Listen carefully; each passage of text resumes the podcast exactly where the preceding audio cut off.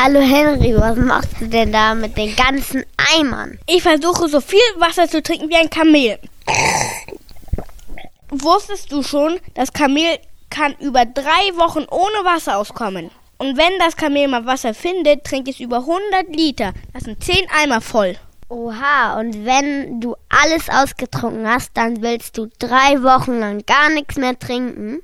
Hm, ich glaube, das schaffe ich nicht. Wieso trinken die Kamele denn so viel?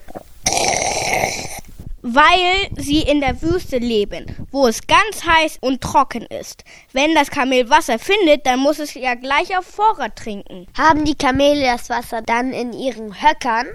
Nein, in den Höckern ist Fett drin. Das ist Nahrung für die Kamele, wenn die nichts zu fressen finden. Kamele mit einem Höcker heißen Dromedare und Kamele mit zwei Höckern heißen Trampeltiere. Kann man auf Kamelen auch reiten? Ja, aber das wackelt ganz schön. Deshalb nennt man Kamele auch Wüstenschiffe. Äh, Henry,